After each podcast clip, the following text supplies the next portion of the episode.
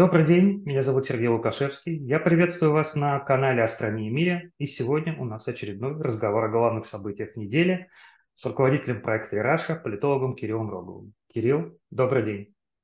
Добрый день.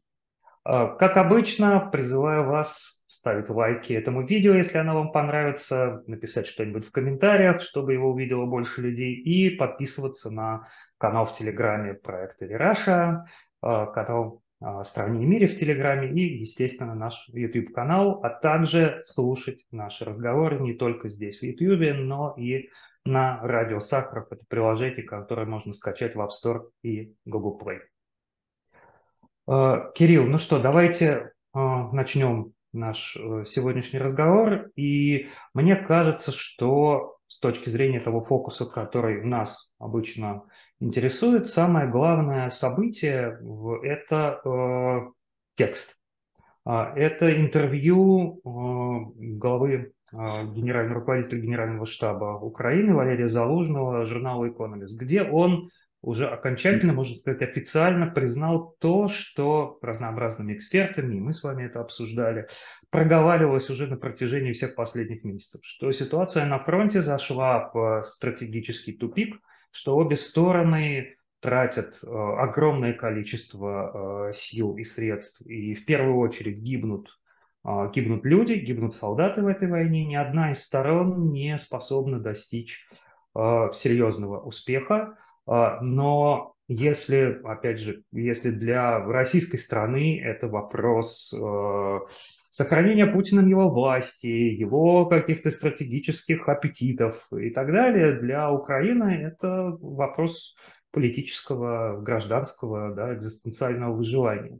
И понятно, что, как мне кажется, поправьте меня, а, это, собственно, интервью, оно призвано сменить рамку отношения к помощи Украине с э, идеей, что сейчас Запад поможет Украине, она добьется быстрого успеха, на э, ту, в общем, понятную, очевидную мысль, что Украине нужна поддержка для того, чтобы выдержать эту войну и выстоять в противостоянии с российской армией, даже если этот процесс потребует довольно длительного времени. И что какого-то быстрого, легкого, волшебного исхода у этой ситуации на сегодняшний день быть не может. Ну да, в целом так. А, я, мне кажется, что там не только интервью Залужного, не как-то несколько появилось таких текстов вокруг э, этой темы на этой неделе, но значит, а, есть несколько таких обстоятельств. Вот это интервью Залужного, и есть а, также не продолжающееся российское наступление вокруг Авдеевки. А, как бы, да, российские войска продвинулись и создали такой более глубокий котел в Авдеевке. Так что здесь а, ситуация не, не мертвая, а у нее есть определенное развитие, хотя и негативное. А, э, да, интервью Заложенного – это попытка сместить, сменить рамку, вот покончить с этим, как бы, э, с этим предыдущим этапом, а предыдущий этап, он заключался в ожиданиях от украинского контрнаступления, которые, значит, совершенно не оправдались. И сегодня это уже стало таким признанным фактом, на политическом уровне и вызывает э, всякие приступы, приступы разочарования. А, но это действительно ну, так, и, и, и ну, я бы хотел сказать, что вот эта вот э, новая рамка Залужного про то, что сложился какой-то стратегический тупик. А, ну, ему виднее, но мне представляется, что стратегический тупик складывается из каких-то а, вполне конкретных вещей, и эти, эти конкретные вещи, и, и кроме того, как бы для войны, как и для политических процессов часто время имеет значение. И то, что мы наблюдаем, это результат некоторой такой задержки в предоставлении э, Украине достаточных вооружений, которая происходила на протяжении там, первого года войны, и которая позволила российской военной машине реструктурироваться, выстроить линии обороны и зафиксировать, в общем, те, те, те, те оккупационные как бы, зоны, которые ей удалось захватить в первые недели войны. Э, э, сегодня это тоже продолжается, да, то есть мы все время видим, как Украина говорит, а вот надо вот это, вот для того, чтобы это реализовать, надо вот это, вот это, вот это. Ой-ой, нет, нет, этого, этого нельзя, этого мы не можем дать, так что вот а давайте поговорим об этом. Э, и это такая гонка такие поддавки, временные поддавки, они продолжаются. При а этом... вот, э, Кирилл, мне кажется, что вот здесь тоже заложено немножко разворачивает эту ситуацию, потому что он говорит в одном из ответов, что вот, собственно, мы до этого все время просили F-16, но теперь F-16 тоже не изменит ситуацию радикально. Нам нужна, если я, как, если я правильно его понимаю, просто поддержка. Уже вот речь не о ком, но еще одном чудо высокотехнологичном оружии, которое сломит ситуацию. Ну, я, я не, не знаю, по, по, что здесь имеется в виду. По, F-16 лучше, чем без F-16. А, э, как, как бы и там ракеты дальнего радиуса действия, которые просит сейчас Украина, они позволяют как бы а, выводить ситуацию из тупика, нанося удары по российским тылам. А, в этом смысле здесь есть развитие и э, есть куда двигаться. И есть возможность делать войну, потому что обе армии не могут наступать. Впрочем, вот российские войска немножко наступают под Авдеевкой, но, но украинская армия не может наступать, и это создает стратегический тупик, который, между тем, может быть компенсирован какими-то новыми средствами и новыми возможностями. В частности, возможностью а, а, как бы наносить более эффективные удары по инфраструктуре тыловой. Да, э, и я продолжу свою мысль в том смысле, что и дальше в ходе войны как бы, как, о чем мы тоже говорит Залужный, э, э, такие изменения возможны, но они э, не произойдут сами по себе. Вот глядите, у русских, у российских войск был, был период как бы неудач, который как, как пока не, не умели выстроить, не сумели выстроить реальную машину для долгосрочной войны, к которой не готовились. И в этот момент украинские войска показали способность наносить контрудары, получили какие-то первые вооружения, их э, реализовали их преимущества, но тут как, как бы российская сторона подтянула свою машину, установила наконец некое единоначалие, какую-то организованность всего этого процесса, и э, тот потенциал, который получила Украина, он уже против этого не работает. Но это не значит, что не будет работать никакой потенциал. Э, нужно придумывать какой-то новую, новый сценарий для войны и, возможно, он сработает.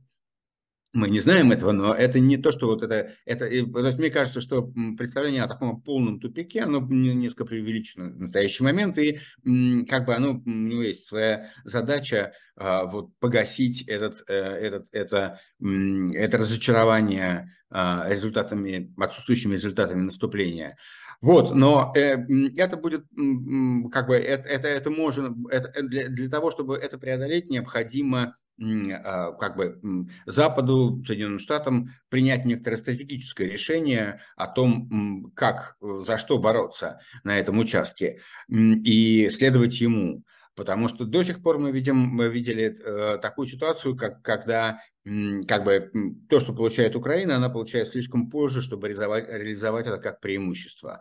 А, вот, но надо понимать, для меня здесь важно, а, это тесно связано скорее с а, а, таким ставшим общим местом на Западе рассуждениями о о том, что ну, Запад устал от помощи Украины, и которые вызывают у меня, как бы сказать, такое недоумение, потому что э, это не вопрос устал, не устал. Вопрос состоит в том, что неудачи Запада в помощи Украине провоцируют по всему миру мощную ревизионистскую волну, которая будет ставить Запад перед новыми конфликтами и выборами более тяжелыми, чем этот. И как бы непонимание этого – это очень опасная вещь. А, э, когда говорят об усталости Запада, как бы подразумевается, что вот ну, мы устали помогать Украине, знаете, давайте закроем эту форточку, занавесим окно и пойдем дальше. У нас есть более важные вещи. Но более важных вещей нет. Потому что как, как бы неудача в том, чтобы остановить ревизионистский, такой мощный ревизионистский выпад, она делает Запад слабым, и она провоцирует новые ревизионистские попытки. И э, это, это надо понимать. И опять-таки надо понимать, что э, это все очень тесно взаимосвязано. И то, что э, за, Запад и США помогают э, Украине, это не только акт доброй воли, о чем я раньше говорил несколько раз, это еще некоторые обязательства по Будапештскому меморандуму которые, в котором э, как бы были даны гарантии некоторые э, Украине, а, по которых просто никто не вспоминает, да, в обмен на то, что он откажется от ядерного оружия, о которых больше никто не, не вспоминает. И это имеет последствия. Вот один из самых интересных для меня и важных материалов на этой неделе, которые мы опубликовали на Рераше, это обзор доклада корпорации РЕНТ о э, ядерной программе, программе Э, Южной Кореи. А, такой тревожный доклад, логика которого заключается в следующем, что а, Южная Корея является одной из тех стран, которые имеют особые гарантии безопасности от Соединенных Штатов, наряду там с Тайванем, а, Японией, Израилем.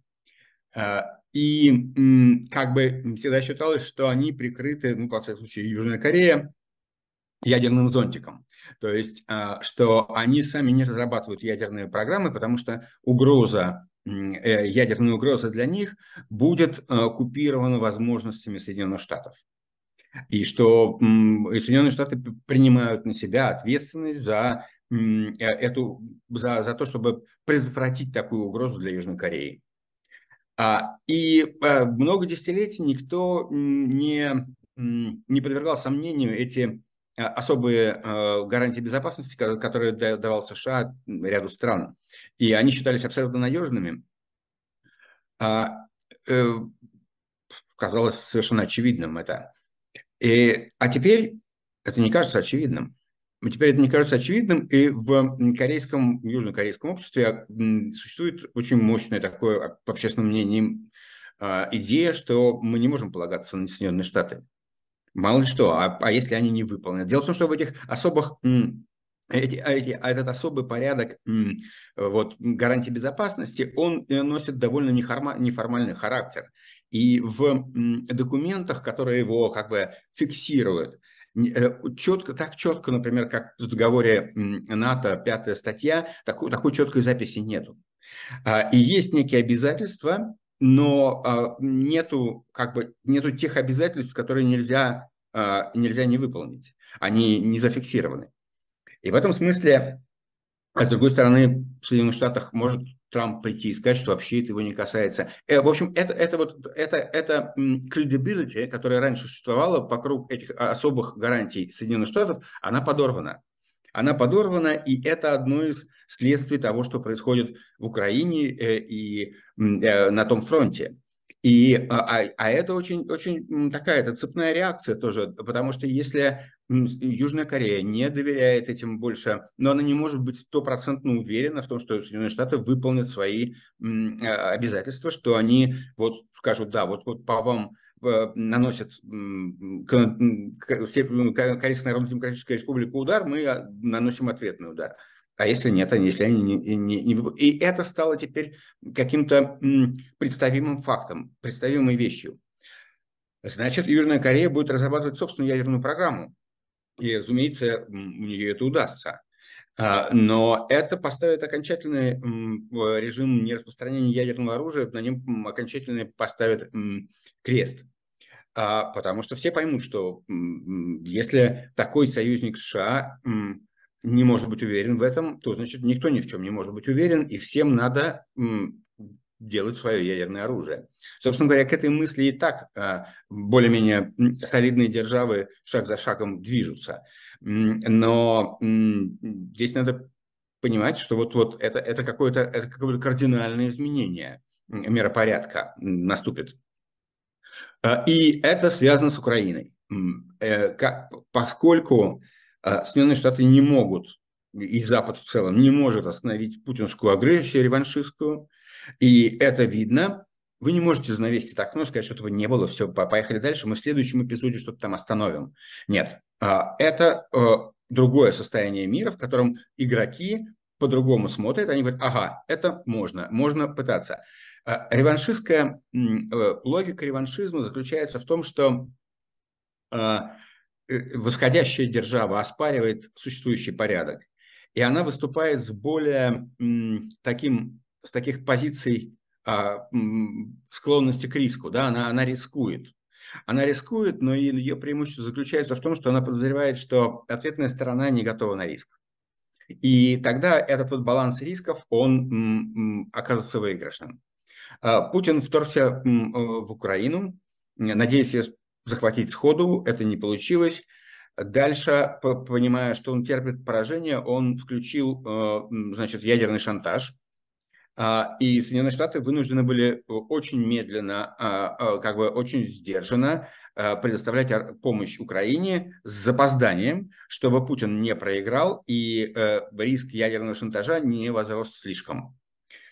Так оно и получилось. Оно и получилось, и для всех а, как бы урок этой истории, что риск оправдан, у противника а, склонность, которую ты оспариваешь, склонность к риску более низкая, и значит нужно рисковать. И ты выигрываешь в этой а, игре.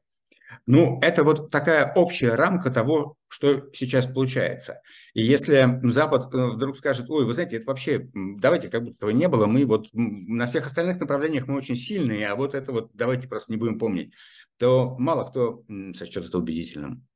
Но такое ощущение, что э, западное общественное мнение еще не готово признать, что теперь действительно придется параллельно играть на очень многих прошу прощения за некоторое, может быть, эм, немножко циничное определение, на нескольких шахматных досках сразу.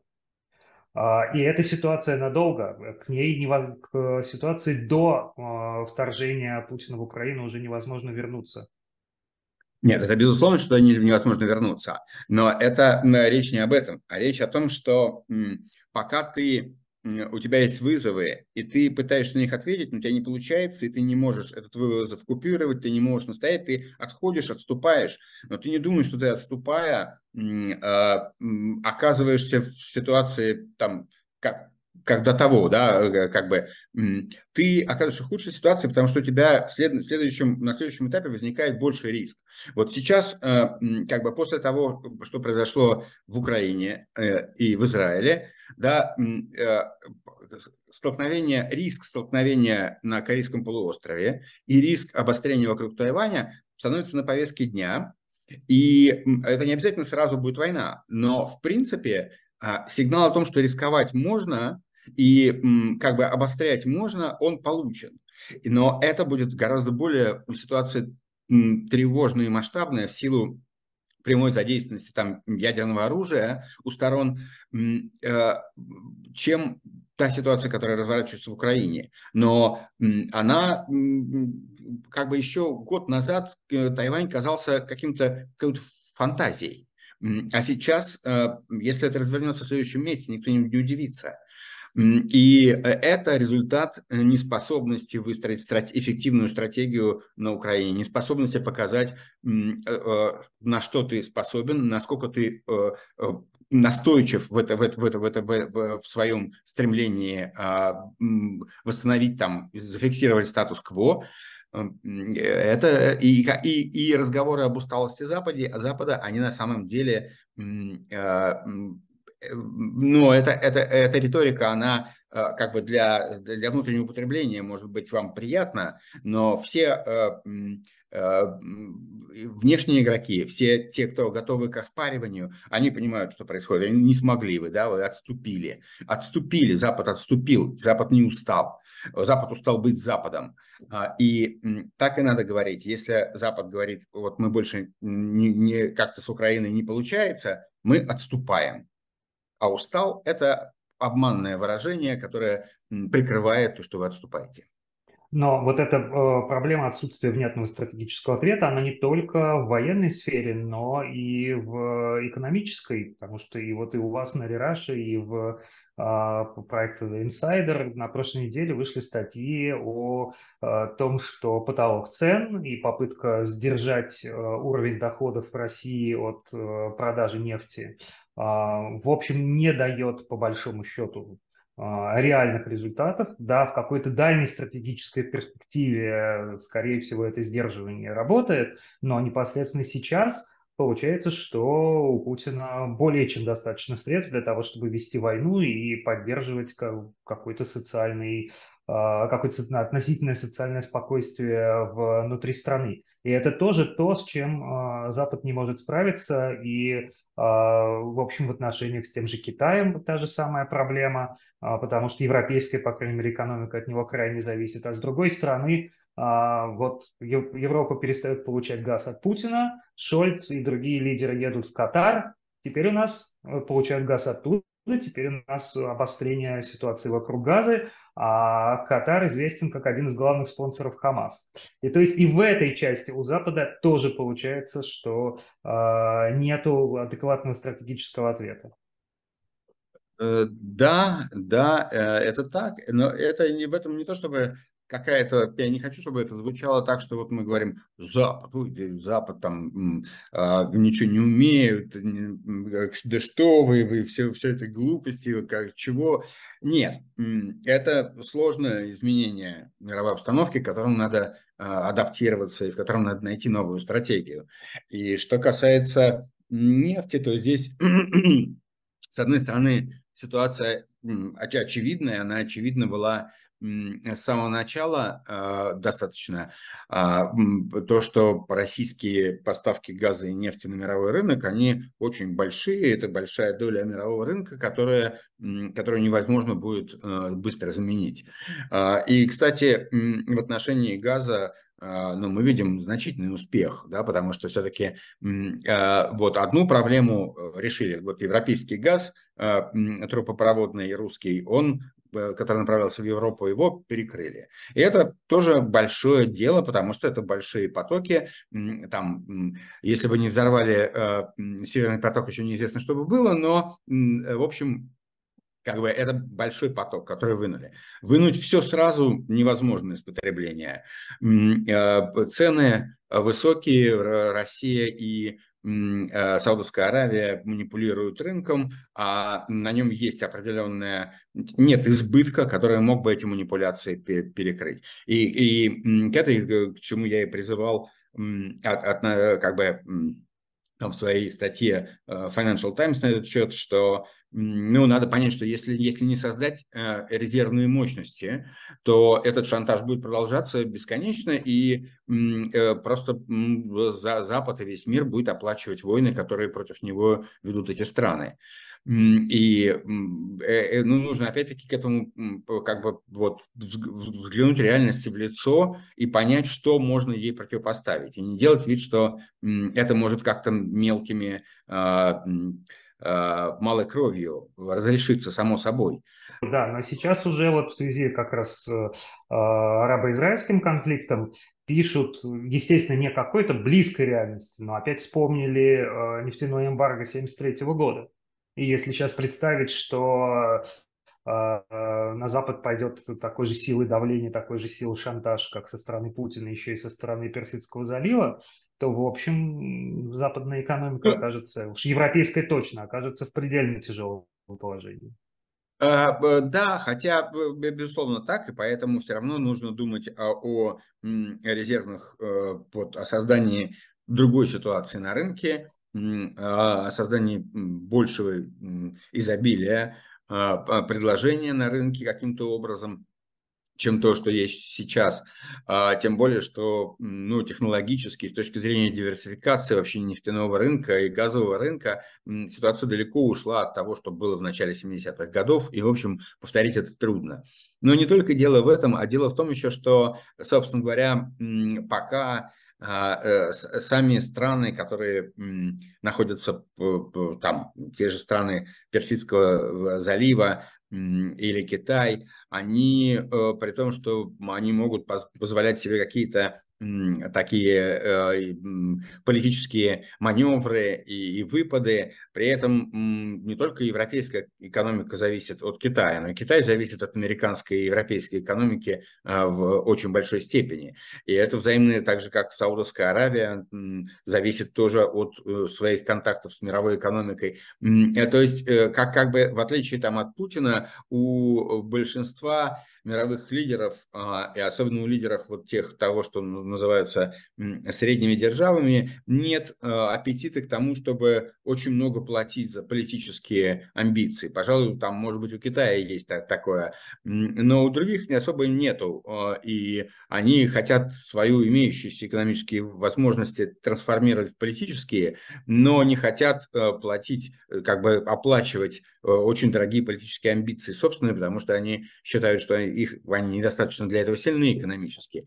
И в этом смысле, может, все не будет развиваться по, такой uh, ужасной траектории. Мы, мы видим, что пока как бы Uh, да, страны арабского мира, они поддерживают палестинцев, они возмущаются, делают всякие э, маневры и выпады в сторону Израиля, а, и там проходят демонстрации, но мы видим, что пока ситуация умеренная, то есть никто не, собирает коалицию стран против Израиля, пока об этом речи нету. И наоборот, в этих странах заинтересованы, чтобы Э, Китай, э, Соединенные Штаты сдерживали Израиль, чтобы демонстрировать э, арабскому населению ну, некоторый баланс и как бы гасить его эмоции этим самым. И в этом смысле все-таки в мире пока нет такой поляризации. Это, это напряженное, это сложное много, многостороннее напряжение, а, но это не поляризация с желанием там разбить все стекла в доме, а, как мне представляется. Поэтому будем надеяться, что есть еще какой-то запас, но времени и возможностей. Э, вот. Но возвращаясь к э, Путину и его деньгам, а, да, потолок тоже с потолком все очень непонятно. Э, есть часть, судя по всему, да, вот мы публиковали там обзор про это, про то, что там одному эксперту, а, видимо, удалось получить данные таможенной статистики российской, из которых следует, что э, российская нефть э, скорее всего, частично продается по ценам выше потолка, а частично как будто бы по ценам, ну, близким к потолку. Вообще, как бы э, потолок, э, вот об этом писал на, э, на прошлой или позапрошлой неделе один из его там создателей, что, ну, потолок должен работать ближе к рыночной цене, что он не может так работать очень далеко от нее. То есть если, если возникает на, на рынке на рынке дефицит и, и ажиотаж, цена летит вверх, то вы не сможете, очень дорого будет удерживать потолок, потому что э, премия за то, чтобы его обойти, очень высока, а обойти можно, и это не получится. Э, и потолок должен скорее работать на то, чтобы увеличивать маржу между а, мировой ценой и тем, что получает Россия за свою нефть.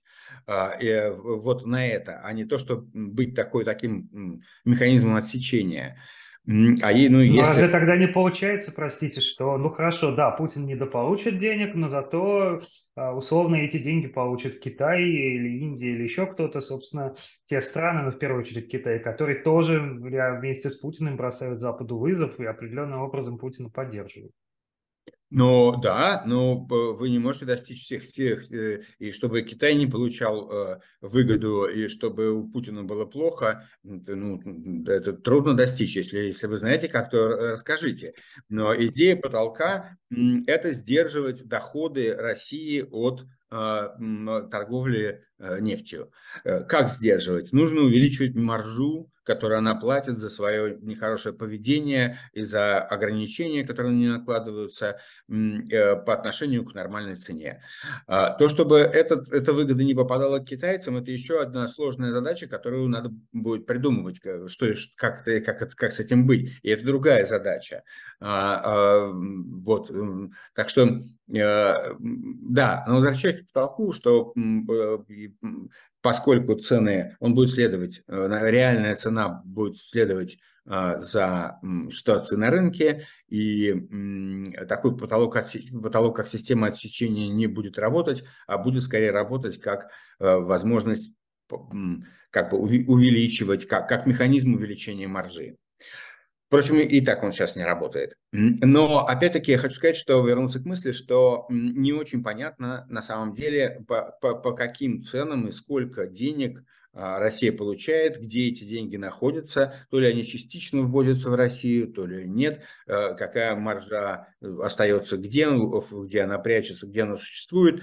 Э, здесь есть такая значительная путаница, и мы видим, в частности, э, сведения от тех доходов экспортных, которые имеет Россия у Минфина и таможни, они расходятся. И что правда, мы не знаем.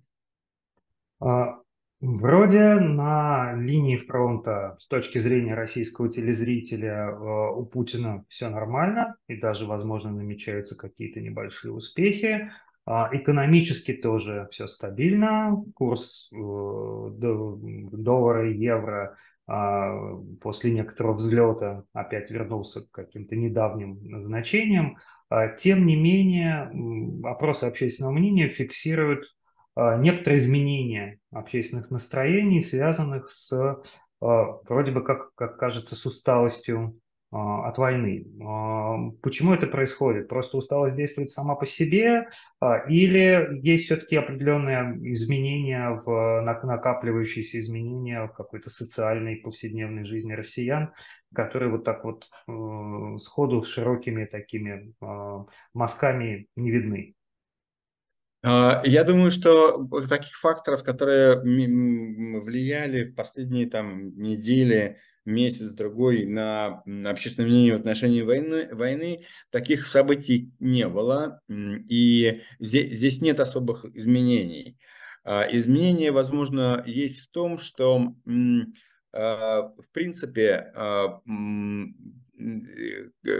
российское общественное мнение было, находилось в ситуации Э, такого шока а, после начала войны и сейчас еще, наверное, находится в этом состоянии в значительной степени, но нормализация войны, она, с одной стороны, как бы понижает э, ну, внимание к теме, да, и мы видим, что там снижается внимание к новостям из Украины, а с другой стороны, а, в, ней, в нем проступают какие-то более отчетливые Э, нюансы, что ли, детали картины. А, а последний опрос вот э, Левада-центра по общественному мнению, э, общественное мнение, октябрьская волна исследования «Курьер», а, она интересна, ну, там есть как бы там высказываются за мирные переговоры, это такой максимум Э, э, вопрос, да, лучше переходить к мирным переговорам или продолжать военные действия. Вот, значит, за то, чтобы переходить э, к мирным переговорам, высказывается 56%, а продолжать военные действия 37%. Это такие цифры были в октябре прошлого года на, на пике мобилизации. Да, мобилизация была воспринята как шок, и э, поддержка войны очень дрогнула перед этим, и вот были, были, были такие же цифры.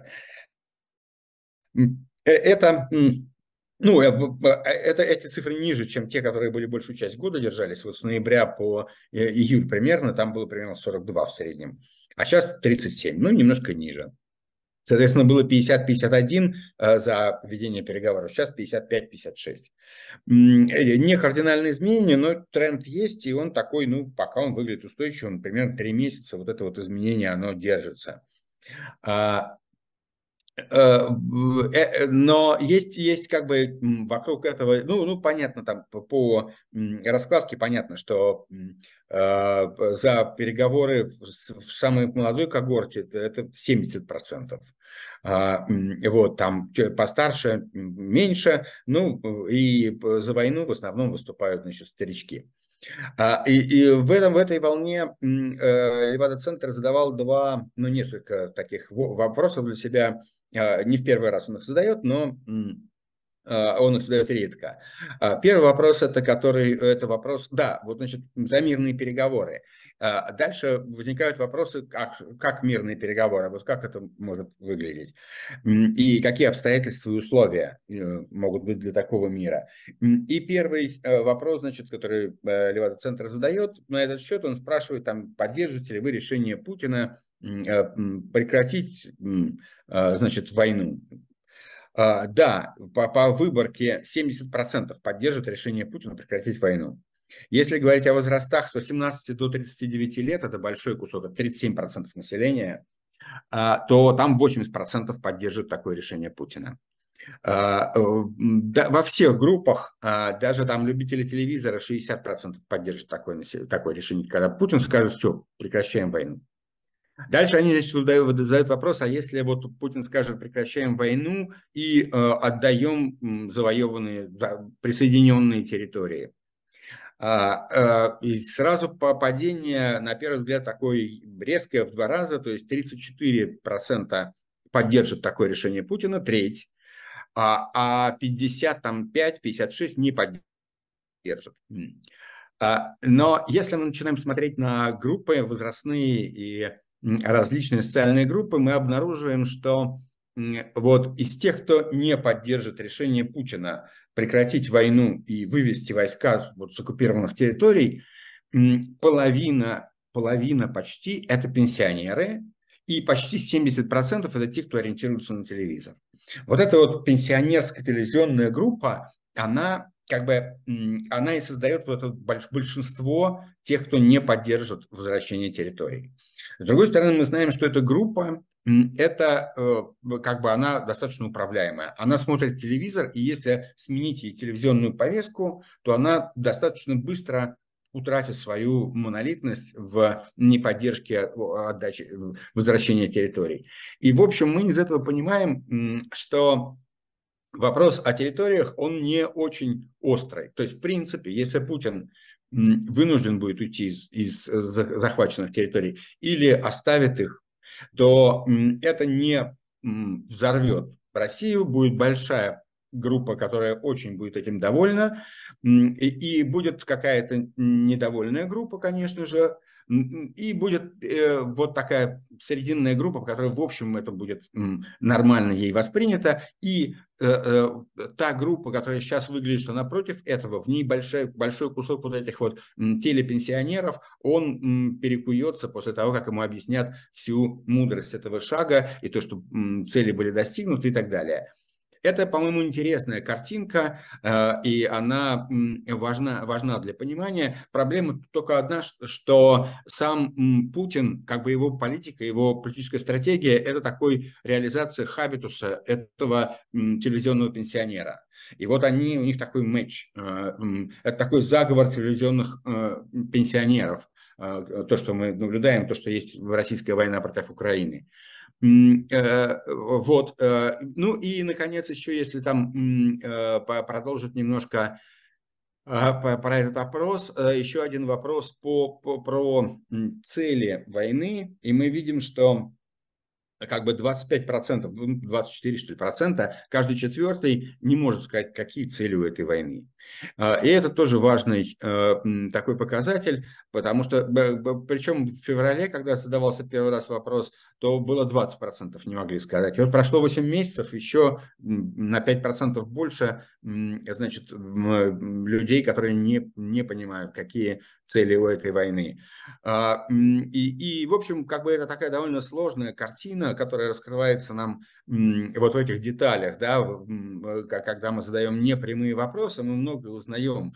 И, это сложная картина, где есть пропагандированные группы, а, как эти вот телепенсионеры, есть а, группы э, недовольные, отчужденные, это прежде всего молодежь до 30 лет, которая прямо вот ей война, война как, как э, ножом по стеклу.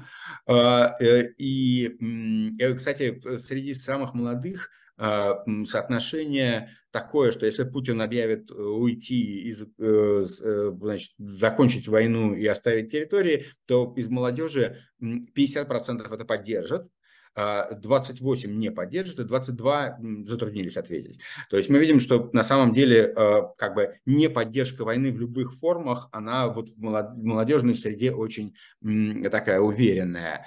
Вот, так вот, да, есть недовольные, отчужденные, распропагандированные, не понимающие. Любопытно еще, один, еще одна деталь, на которую я хотел обратить внимание, что среди тех, значит, 25% не может ответить по, в среднем по выборке, э, кто, какие цели у войны. И а, если мы посмотрим на такую категорию, которая попадает под вот то, что часто понимается как простые россияне, это люди с образованием среднее и ниже среднего и э, с низким доходом. И мы увидим, что среди них говорят, что они не понимают целей войны, треть. То есть вот в этой страте, казалось бы, которая должна давать патриотический такой самый какой-то такой накал, в ней, в ней там турбопатриоты есть, но в ней в среднем выше доля тех, кто не понимает каковы цели войны, чем в среднем по выборке, потому что в старших возрастах они там больше говорят, что они понимают, какие цели войны и что-то там выдумывают на этот счет. А эти, значит, не понимают. Это тоже интересный вопрос, э, потому что это не раскладывается так, как мы привыкли, вот образованные там это вот э, за это, э, против, там необразованные за, э, простой народ поддерживает весь Путина. Нет, это, это ситуация с, с другой, с другой социодемографической картиной, более дробной. Бенефициары и не бенефициары режима. Ну, я, я сейчас так не, не, не рискну сказать. Я думаю, что и из бенефициаров не, не, не, не все поддерживают, только помалкивают. Многие не поддерживают, но помалкивают. Нет, это просто э, э, есть, э, есть как бы те группы, которые в большей степени вот захвачены этим идеокомплексом, и как бы примкнули к нему, прислонились к нему. И есть, которые не прислонились и которые как бы им, им недовольны. И это такой э, нерешенный вопрос гражданского некоторого раскола. Э, вот, э, я подумаю, не не, нету сейчас у меня э, совсем красивого ответа, но во всяком случае это, это важно понимать, что в, про, про, вот в этой категории простых, не очень образованных, не... А вообще, как, как бы надо иметь в виду, что традиционно бедные э, настроены более антипутински, чем средний слой богатые, да, там больше негатива к Путину.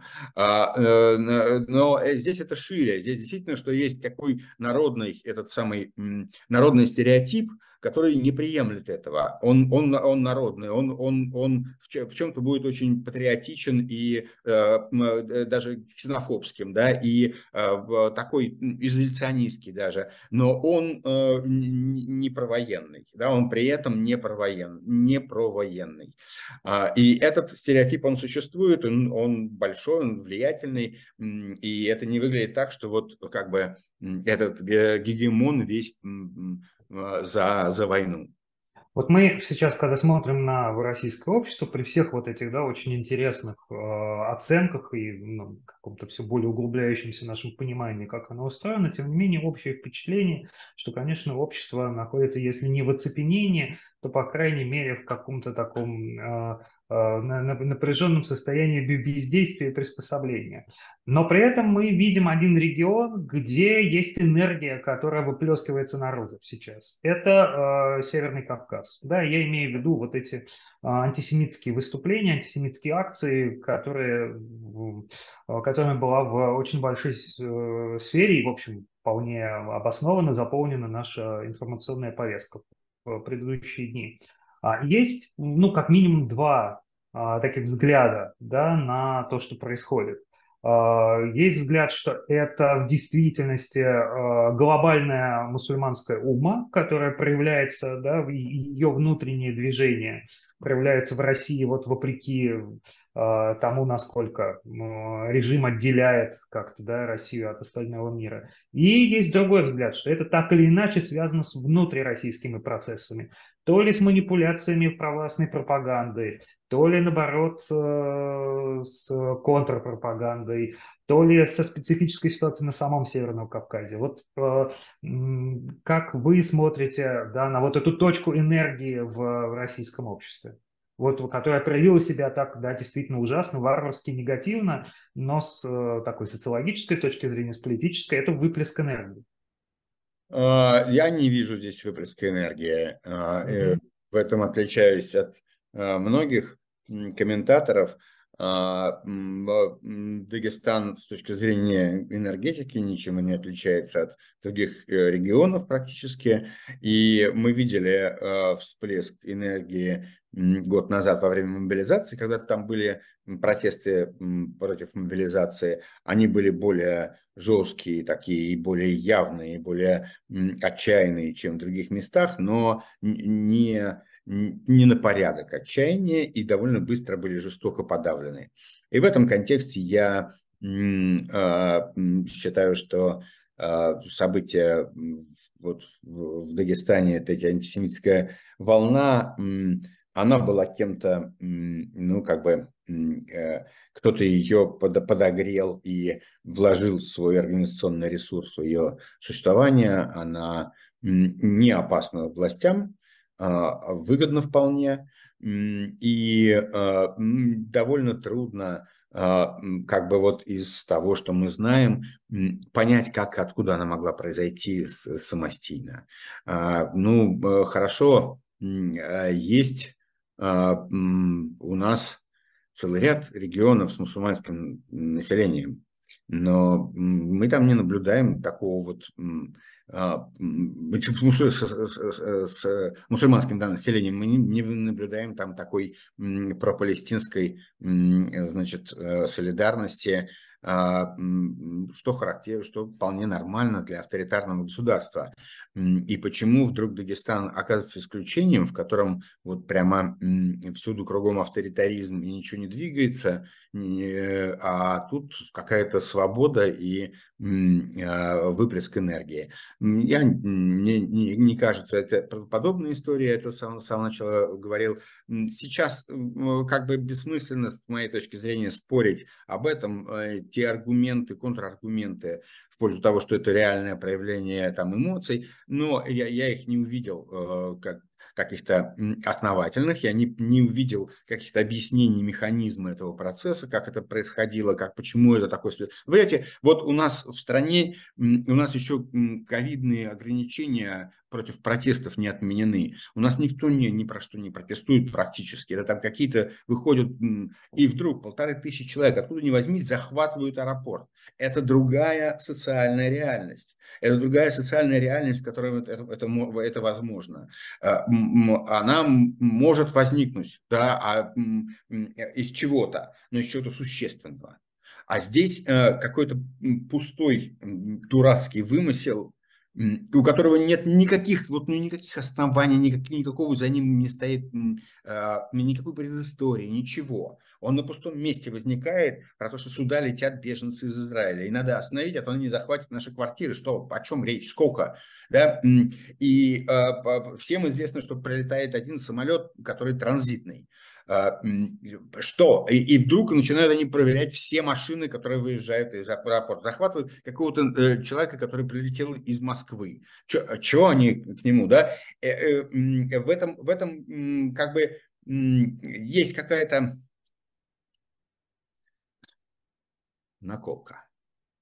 А, ну, может быть. С другой стороны, все-таки это не похоже и на те случаи, которые мы знаем, когда местные власти по какой-то причине инспирировали беспорядки якобы, якобы толпы.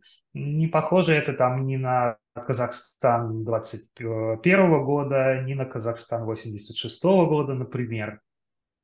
Но а... это, на Казахстан 86 года это никак не похоже, потому что ну, в 86 году в, в э, Алмате были реальные беспорядки, которые были инспирированы а, э, внутри элитным конфликтом. Да, и здесь а, непонятно, а, где тот конфликт, где тот, кто это инспирировал, если не верить, что за всем стоит утро Дагестана.